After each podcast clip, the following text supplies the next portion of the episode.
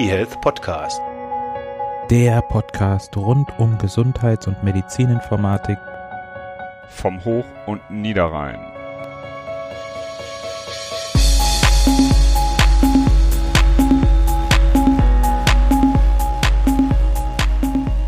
Hallo und herzlich willkommen zu einer Sonderfolge des eHealth Podcasts. Sonderfolge deswegen, weil es heute kein Geschwafel gibt, keine News, sondern es soll eine kompakte, mit Wissen vollgepackte Erklärbär-Folge werden zum Thema medizinische Ordnungssysteme, die dann hoffentlich relativ zeitlos ist. Warum ist das Ganze wichtig? Weil nur mit solchen medizinischen Ordnungssystemen strukturierte Daten sinnvoll ausgetauscht werden können. Stichwort semantische Interoperabilität kommt ja in fast jeder Folge vor. Mein Co-Moderator heute ist Bernhard und es wird so aussehen, dass der Bernhard erst ein bisschen die Theorie zu Ordnungssystemen erklärt und wir danach dann so die wichtigsten Ordnungssysteme durchgehen, also ICD, OPS, PZN, PPN, ATC, Low Inc, Snowmit CT, UCUM und äh, ich glaube, jetzt habe ich alles aufgezählt. Ihr seht ganz viele Abkürzungen. Aber starten wir direkt. Hallo Bernhard, gib uns mal eine kleine theoretische Einführung in medizinische Ordnungssysteme.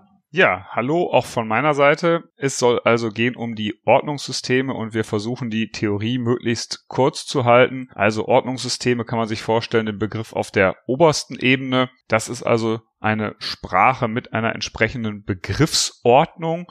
Wir versuchen also diese Begriffe in irgendwelchen Regeln zu ja, sortieren, zu ordnen und eine Ebene drunter kann das Ganze dann entweder in einer Klassifikation oder in einer Nomenklatur geschehen. Und da wollen wir jetzt drauf eingehen, was das denn jeweils ist. Eine Klassifikation, da geht's, wie der Name schon so ein bisschen sagt, um das Prinzip der Klassenbildung. Also ich beschreibe irgendeinen Sachverhalt und versuche möglichst zusammenhängende klassifizierende Merkmale, klassenbildende Merkmale zusammenzufassen. Das bedeutet natürlich, dass ich damit natürlich auch immer einen Informationsverlust drin habe, weil es ja nicht darum geht, möglichst detailliert eine Sache zu beschreiben, sondern die Gemeinsamkeiten von verschiedenen Elementen zusammenzufassen. Beispiel, ich fasse alle Nierenerkrankungen zusammen in eine Klasse, die ich dann eben Nierenerkrankungen nenne, auch wenn die natürlich völlig unterschiedlich ausgeprägt sein können. Damit das Ganze gelingt, gibt es so ein paar einfache Regeln. Ich muss sehen, dass ich das ganze Gebiet natürlich vollständig abdecke, sonst hätte ich natürlich Schwierigkeiten, einzelne Erkrankungen, bleiben wir mal bei dem Beispiel, abzudecken und die Klassen dürfen sich natürlich nicht überlappen. Das zweite, was wir betrachten wollen, ist die Nomenklatur. Bei der Nomenklatur ist es im Gegensatz zur Klassifikation so, dass ich eine systematische Zusammenstellung von Bezeichnungen habe. Da habe ich also keinen Informationsverlust, ich fasse nichts zusammen, sondern ich versuche sogenannte Deskriptoren, also beschreibende Wörter zuzuordnen oder beschreibende Codes zuzuordnen, mit denen ich dann möglichst detailliert und möglichst genau arbeiten kann. Und je mehr ich zuordne, desto genauer wird natürlich meine Sprache und damit ist natürlich auch die Grundidee einer Nomenklatur anders als bei einer Klassifikation. Also ganz kurz zusammengefasst zu den Unterschieden. Klassifikation, ich versuche zu klassieren, gleiche Elemente zusammenzufassen, während ich in einer Nomenklatur versuche, möglichst detailliert zu beschreiben. Dementsprechend ordne ich bei einer Klassifikation verschiedene Begriffe in eine Klasse ein und bei einer Nomenklatur ordne ich ganz viele Deskriptoren zu. Nachteile bei einer Klassifikation habe ich natürlich einen Informationsverlust. Das ist vielfach gewollt, weil ich für Abrechnung, Qualitätssicherung und bestimmte Aspekte auch weniger Informationen nur benötige. Bei einer Nomenklatur habe ich die vollen Informationen umfangreicher und kann das natürlich auch zur medizinischen Dokumentation benutzen. Genau, dann starte ich direkt mit den ja wahrscheinlich wichtigsten und am häufigsten eingesetzten Ordnungssystemen in der Medizin. Das sind einmal ICD und OPS. Starten wir mit ICD. Inhalt sind Diagnosen, das kennen vermutlich die meisten von euch. Ausgeschrieben auf Englisch heißt das International Statistical Classification of Diseases and Related Health Problems. Auf Deutsch Internationale Statistische Klassifikation der Krankheiten und verwandter Gesundheitsprobleme. Herausgegeben wird das Ganze in der internationalen Version von der WHO und in Deutschland gibt es eine eigene Version, die heißt dann ICD-10 oder ICD-GM, German Modification, wird vom DIMDI herausgegeben. Das Ganze ist eine monohierarchische Klassifikation, das heißt, ein Element kann maximal ein Elternelement haben und wird genutzt für die Abrechnung. Da ist es dann egal, ob es stationär oder ambulant ist, ob es ein Privatversicherter ist oder ein gesetzlich Versicherter. Wird auch genutzt für die Qualitätsberichte beispielsweise der Krankenhäuser, für die Todesursachenstatistik, da wird dann die internationale Version genutzt und nicht die deutsche. Ein Beispiel könnte sein I10.10. Dort sehen wir auch direkt, wie das Ganze aufgebaut ist. Man hat immer einen Buchstaben, man hat dann eine Zahl und man hat immer einen Punkt und dann wieder eine Zahl. Dieses I10.10 ist eine maligne essentielle Hypertonie ohne Angabe einer hypertensiven Krise.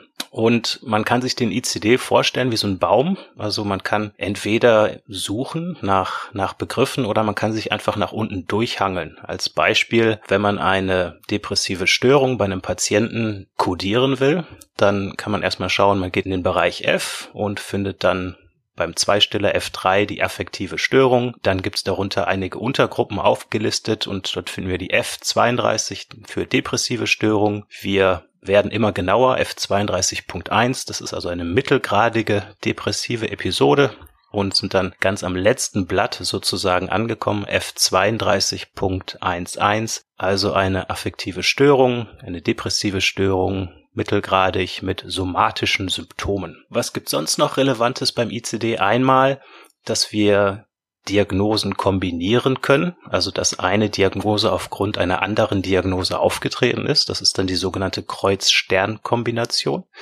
Wenn wir also zum Beispiel ein Augenleiden haben, könnte das mit der H36.0 und Stern verschlüsselt werden und dieses Augenleiden ist aufgetreten aufgrund einer Diabetes E10.30. Das Ganze schreibt man dann hintereinander also E10.30 plus oder Kreuz, H36.0 Stern, also Augenleiden aufgrund eines Diabetes. Im deutschen Bereich haben wir noch Buchstabencodes, die das Ganze erweitern können. Zum Beispiel die Sicherheit, also ob die Diagnose ausgeschlossen ist, ob es eine gesicherte Diagnose ist, eine Verdachtsdiagnose oder ein symptomloser Endzustand nach Überstehen einer Erkrankung. Und man kann in Deutschland auch noch sagen, ob das Ganze rechts, links oder beidseits aufgetreten ist. So viel zum Thema ICD.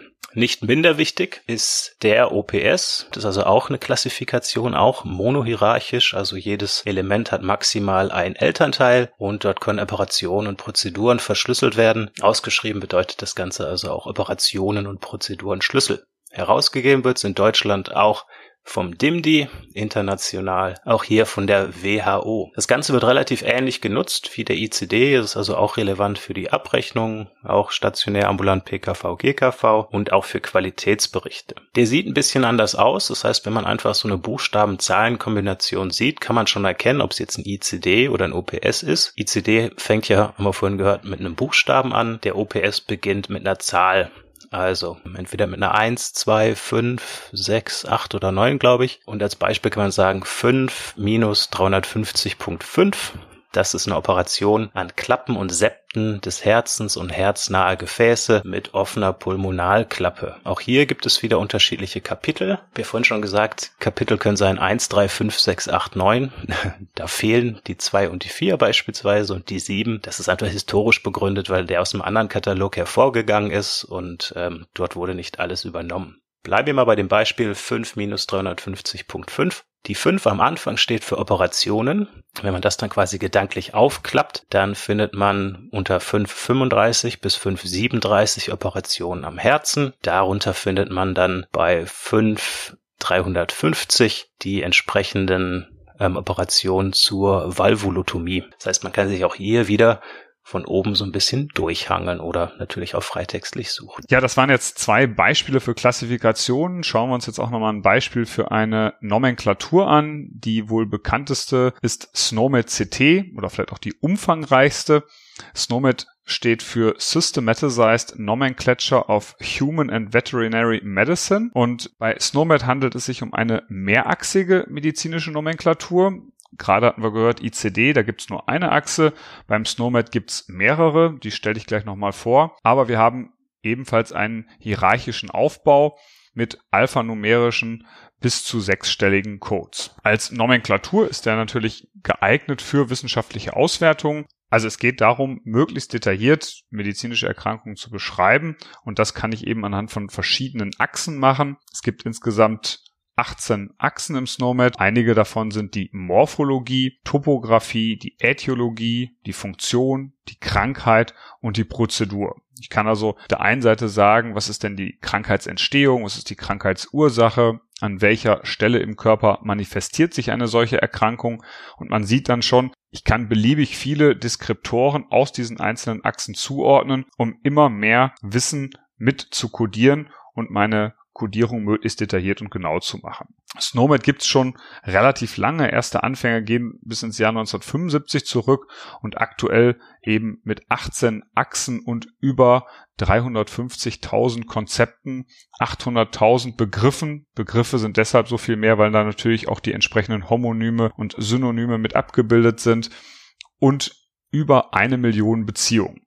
Das macht das Ganze natürlich wahnsinnig komplex. Man sieht also schon, so eine Nomenklatur ist deutlich umfangreicher als eine Klassifikation. Und auch hier wollen wir das Ganze nochmal an einem Beispiel darstellen. Also wenn wir jetzt irgendwie was kodieren wollen, wie einen Durchfall, der ausgelöst wurde durch Staphylokokken, dann könnte ich das einmal im SNOMED machen durch einen präkoordinierten Begriff, dass ich sage, ich nehme dieses gesamte Konstrukt und gebe da einen entsprechenden Code für an. Oder ich mache das über die einzelnen Achsen, dass ich sage, ich möchte codieren eine Erkrankung, ich möchte codieren die Lokalisation Darm, ich möchte codieren die Manifestation Diarrhoe und ich möchte zusätzlich die Ursache codieren, das wäre in dem Fall Staphylococcus. Zwei verschiedene Varianten, die zweite lässt sich natürlich immer beliebig erweitern. Die erste präkoordiniert liegen natürlich nicht alle Elemente vollständig vor. SNOMED hat äh, sehr, sehr viele Begriffe, über 800.000 und was ihn noch so mächtig macht, sind unter anderem die Beziehungen zwischen diesen Begriffen. Auf der einen Seite habe ich ein hierarchisches System, also innerhalb der Achsen kann ich mich entsprechend durchhangeln und ich habe darüber hinaus noch weitere Beziehungen zwischen verschiedenen Achsen abgebildet. Das heißt, wenn wir beim Beispiel von gerade bleiben, wenn ich dann die Lokalisation Darm habe, dann ist natürlich irgendwo hinterlegt, dass der Darm auch zum Körper geht und umgekehrt kann ich natürlich auch weiter reinzoomen und sagen, der Darm besteht aus Dickdarm, Dünndarm und könnte auch da weiter spezialisieren. All diese Beziehungen sind im Snowmed CT hinterlegt. Das bedeutet, ich kann je, jeweils nach oben generalisieren und dann auch entsprechend schließen, Dinge, die für Darmerkrankungen gelten, gelten natürlich dann auch für Dickdarm und für Dünndarm und für weitere Abschnitte des Darms und damit wird das Ganze natürlich extrem mächtig. Gut, also das ist Snowmed CT ist eine richtige, äh, ist ein richtiges wissensbasiertes System. Ich mache weiter, machen jetzt einen kleinen äh, einen kleinen Unterbereich zur Medikation. Da starte ich mit dem ATC, anatomisch-therapeutisch-chemischer Code. Auch der ist eine monohierarchische Klassifikation, wird auch vom DIMDI herausgegeben und ist einfach ja eine siebenstellige Zeichenkette mit Buchstaben und auch Zahlen. Und das Wichtige ist, dass es dort eine eigene Kombination dieser Zeichenkette gibt pro Indikation und Wirkstoff. Beispiele kommen gleich, relativ viele, weil es dann am deutlichsten wird. Der wird genutzt in Deutschland unter anderem ähm, aufgrund des AVWG, des Arzneimittelversorgungswirtschaftlichkeitsgesetzes. Das bedeutet, dass der Arzt zwar beispielsweise nach Aspirin sucht, aber erst andere Medikamente dargestellt bekommt, weil die einfach günstiger sind, die aber den gleichen Wirkstoff haben. ATC wird auch genutzt für AMTS, also Arzneimitteltherapie-Sicherheit, um zu gucken, ob Medikamente zueinander passen. Zur Substitutsuche, also Out-Idem-Suche, ähm, wenn der Patient beispielsweise Medikamente zu Hause nimmt, damit ins Krankenhaus geht, die dort weitergenommen werden sollen, aber das genaue Medikament oder das genaue Präparat vom Patienten dort nicht in der Apotheke vorrätig ist. Und es wird genutzt zur Kostenberechnung in Kombination mit DDD, der Defined Daily Dose. Als Beispiel, es kann ja sein, dass es ein Medikament gibt, das pro Tablette, weiß nicht, 100 Euro kostet, aber nur wöchentlich eingenommen werden muss und genauso wirkt wie ein Medikament, was pro Tablette 10 Euro kostet, allerdings zweimal täglich eingenommen werden muss. Das heißt, diese Information braucht man, zu schauen, welches Medikament ist ähm, günstiger. Machen wir mal ein Beispiel zur Blutarmut. Die erste Ebene, die anatomische Gruppierung, wäre ein B, Blut und blutbildende Organe. Dann auf zweiter Ebene käme die therapeutische Indikation. B03 Anti-Anemika. Und drei wäre dann die pharmakologische Gruppe B03. Das heißt, wir haben eine eisenhaltige Zubereitung, also Eisen können wir noch weiter runtergehen auf chemische Gruppe und chemische Substanz so dass wir nachher unten beim Blatt des Baumes sind bei B03, AB01. Wir haben also ein dreiwertiges Eisen-Natrium-Citrat, was genommen wird, um eben die Blutarmut auszugleichen. Vorhin schon gesagt, dass es einen eigenen ATC-Code gibt für die Substanz und die Indikation. Wenn man das verinnerlicht hat, dann versteht man, dass es eine Substanz geben kann, die für unterschiedliche Indikationen genutzt wird und dann auch unterschiedliche ATC-Codes bekommt. Als Beispiel, Prednisolon hat einmal eine eigene Nummer, wenn es als antientzündliche Substanz für den Darm genommen wird, hat einen eigenen ATC-Code, wenn es dermatologisch eingesetzt wird, hat einen eigenen ATC-Code, wenn es für die Nase oder die Augen oder die Ohren eingesetzt wird. Also ein Wirkstoff, unterschiedliche Indikationen, deswegen auch unterschiedliche ATC-Codes. Umgedreht geht's auch, wenn wir die gleiche Indikation haben, aber unterschiedliche Substanzen. Als Indikation könnte man beispielsweise eine Osteoporose nehmen. Da hätte man dann Vitamin D, hat einen eigenen ATC-Code, Calcium, eigener ATC-Code oder aber Biphosphonate auch wieder für die gleiche Indikation eigener ATC-Code. Das heißt, wenn man sich das überlegt, kann man sich vielleicht am bräuchlichsten Beispiel Acetylsalicylsäure ähm, Aspirin ASS auch vorstellen, dass das einmal als Thrombozytenaggregationshemmer eingesetzt wird, also umgangssprachlich Blutverdünner, hat dann hier einen eigenen ATC-Code oder einen anderen ATC-Code, als wenn es als Schmerzmittel eingesetzt wird. So viel zum Thema ATC. Inhaltlich verwandt von der Systematik allerdings komplett anders sind PZN und PPN. PZN ist die Pharmazentralnummer. Das ist die in Deutschland bundeseinheitliche Identifikation für Medikamente, Hilfsmittel und auch so andere Apothekenprodukte. Das ist eine achtstellige Nummer, sieben Ziffern und eine Prüfziffer und ja, wird hauptsächlich genutzt für die Abrechnungen, für Bestellungen und so weiter.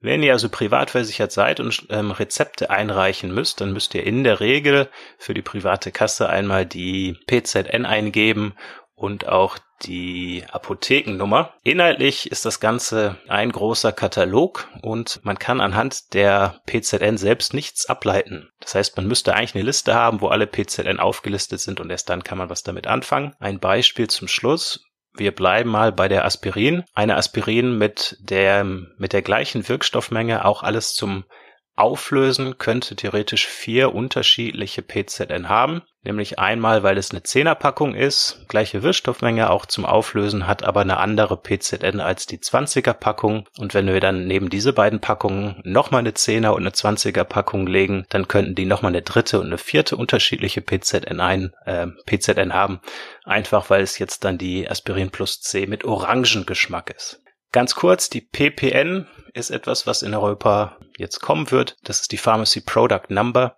Es gibt eine Richtlinie der EU, die 2011-62 EU, zur Erhöhung von Fälschungssicherheit von Arzneimitteln und dahinter ist die Idee, dass die PZN ja, erweitert wird, so dass nachher auf, auf jede Medikamentenverpackung ein eindeutiger QR-Code kommt und wenn die Medikamente produziert worden sind, kommt diese Nummer in eine Datenbank. Wenn die an die Apotheke ausgeliefert worden sind, wird das dort in dieser Datenbank hinterlegt. Wenn die verkauft worden sind, wird das auch in der Datenbank ausgetragen, so dass man nachher nicht ein Medikament kaufen kann, die Packung, sagen wir, fotokopieren und dann Fälschungen in diese Verpackung reinlegen kann. Das kann dann erkannt werden. So viel zum Thema Medikation. Bernhard, machst du weiter? Ja, dann machen wir weiter mit dem LOINC. LOINC steht für Logical Observation Identifier Names and Codes und es ist vergleichbar mit der PZN. Das ist also ein System, das zur Verschlüsselung von eindeutigen Sachverhalten dient. Nur geht es hier eben nicht um Pharmazentral Nummern und entsprechende Pharmaartikel, Medikamente, sondern hier geht es um Untersuchungen und ganz speziell beim Lowing um Laboruntersuchungen. Das ist also häufig eingesetzt in der Laborkommunikation. Die Idee dahinter, ich möchte natürlich semantisch richtig kommunizieren. Und gerade im Laborbereich gibt es natürlich vielfältige Messmethoden und natürlich auch unterschiedliche Messorte. Und das Ganze hat natürlich Folgen, was Referenzwerte und sowas angeht. Also wenn man jetzt über Hämoglobin redet beispielsweise, dann ist es natürlich ein Riesenunterschied, ob ich Hämoglobin im venösen Blut messe oder im kapillaren Blut messe, ob ich das spektroskopisch bestimme oder ob ich ein automatisches Zellverfahren habe. Und genau da versucht Lowing eben eine Eindeutigkeit reinzubekommen. Jedes einzelne Messverfahren in Kombination mit anderen Komponenten, in Kombination mit verschiedenen äh, Messorten bekommt einfach eine eigene Nummer. Insgesamt gibt es aktuell circa 11.000 qualitätsgesicherte deutschsprachige Bezeichnungen im Lowing, besteht eben aus zwei großen Teilen. Der eine Teil sind eben die Laboruntersuchungen. Da ist alles drin, was so zur klinischen Chemie, Hämatologie, Serologie, Mikrobiologie, Toxikologie und so weiter gehört. Und dann gibt es aber eben auch einen Teil zu klinischen Untersuchungen, verbinden viele gar nicht so mit dem Lowing, ähm, also Codes zu Vitalzeichen, zu Flüssigkeitsbilanzierung, zu Ultraschall, EKG ähm, und auch zu endoskopischen Untersuchungen findet man was. Also zwei große Teile, Laboruntersuchungen, klinische Untersuchungen, die da entsprechend eingesetzt werden. Der Lowing ist ein numerischer Code und in diesem Code versteckt sich, wenn man es auch nicht direkt ablesen kann, aber hinter jedem Code sind sechs verschiedene Elemente versteckt, nämlich die Messmethode, eine Skala, das System, die Komponente, eine Messgröße und die Zeit. Schauen wir uns die kurz an. Messmethode bedeutet, ähm, ist das mit einer Computertomographie bestimmt? Ist das eine Leukozyten, Histaminfreisetzung? Wie wurde das Ganze überhaupt erfasst? Ähm, bei der Skala ist natürlich relevant, ist das eine quantitative Skala oder eine metrische Skala? Ist das was Ordinales, einfach eine Abstufung? Ähm, oder vielleicht auch nur eine nominale Skala, drei oder vier verschiedene Kategorien. Das steckt also alles mit dahinter. Beim System kann ich mir anschauen, welche Art meine Probe hat. Ist es eine Messung im Urin, ist es im Vollblut, ist es im Plasma, ähm, in, im Liquor, ähm, wo auch immer. Dann kann ich mir die eigentliche Komponente anschauen. Ja, also messe ich denn jetzt überhaupt Kalium oder Hämoglobin oder ein Hepatitis C Antigen oder was auch immer. Die eigentliche Messgröße gibt mir dann Informationen über die Stoffkonzentration beispielsweise und letztendlich die Zeit. Da ist zum Beispiel der Unterschied, habe ich einen bestimmten Zeitpunkt oder geht es um eine Untersuchung in einer bestimmten Zeitspanne, zum Beispiel ein 24-Stunden-EKG oder ganz konkret der Laborwert Hämoglobin im Urin um 13.54 Uhr letzten Mittwoch. Ja, machen wir das einfach an zwei, drei Beispielen mal ganz konkret. Also wenn ich jetzt irgendwie das Cholesterin im Blutserum kodieren will, dann könnte ich das mit der 20933 machen. Ich könnte alternativ aber auch so ganz andere Dinge wie eine Familienanamnese mit dem Lowing-Code 10157-6 kodieren. Also breites Spektrum, feste Codes, die ich allerdings nachlesen muss, weil hinter der eigentlichen Zahl keine feste Systematik hintersteckt. Okay, dann mache ich jetzt noch zwei. Und zwar einmal ICF, klingt ein bisschen wie ICD, ist allerdings nicht für ärztliche Diagnosen gedacht, sondern wird, glaube ich, hauptsächlich eingesetzt von ja, Physiotherapeuten. Bedeutet ausgeschrieben, ausgesprochen International Classification of Functioning, Disability and Health, wird von der WHO rausgegeben und Überraschung, Überraschung in Deutschland vom DIMDI, heißt in Deutschland Deutschland internationale Klassifikation der Funktionsfähigkeit, Behinderung und Gesundheit. Das ist auch wieder eine Klassifikation, die den funktionalen Gesundheitszustandes eines Menschen beschreibt, die Behinderung beschreiben kann, soziale Beeinträchtigungen und auch relevante Umgebungsfaktoren. Auch hier wieder ein Beispiel. Bleiben wir bei einer Achse B, B2 Sinnesfunktion und Schmerz könnte dann B210 Funktion des Sehens sein, B2100 die Sehschärfe Visus betreffend und B21000 das ist eine binakulare, also beidäugige Sehschärfe. Man kann häufig noch sagen, ob denn jetzt, was man kodiert hat, eher förderlich ist, also ein Förderfaktor, oder ob das eine Barriere ist. Beispielsweise könnte man auf einer anderen Achse jetzt kodieren. Die E310 bedeutet engster Familienkreis. Das ist halt auch immer erklärt. Also Personen, die infolge Geburt oder Heirat verwandt sind oder andere Beziehungen wie Ehepartner, Lebensgefährte, Eltern, Geschwister, Kinder und so weiter. Und man könnte jetzt kodieren E310 Punkt 4, dann wäre es eine voll ausgeprägte Barriere, also jetzt vielleicht ein bösartiger Ehepartner oder irgendwie sowas. Oder man könnte kodieren E310 plus 4, dann ist das ein voll ausgeprägter Förderfaktor, also ein liebevoller, unterstützender Ehepartner. Last but not least, UCUM.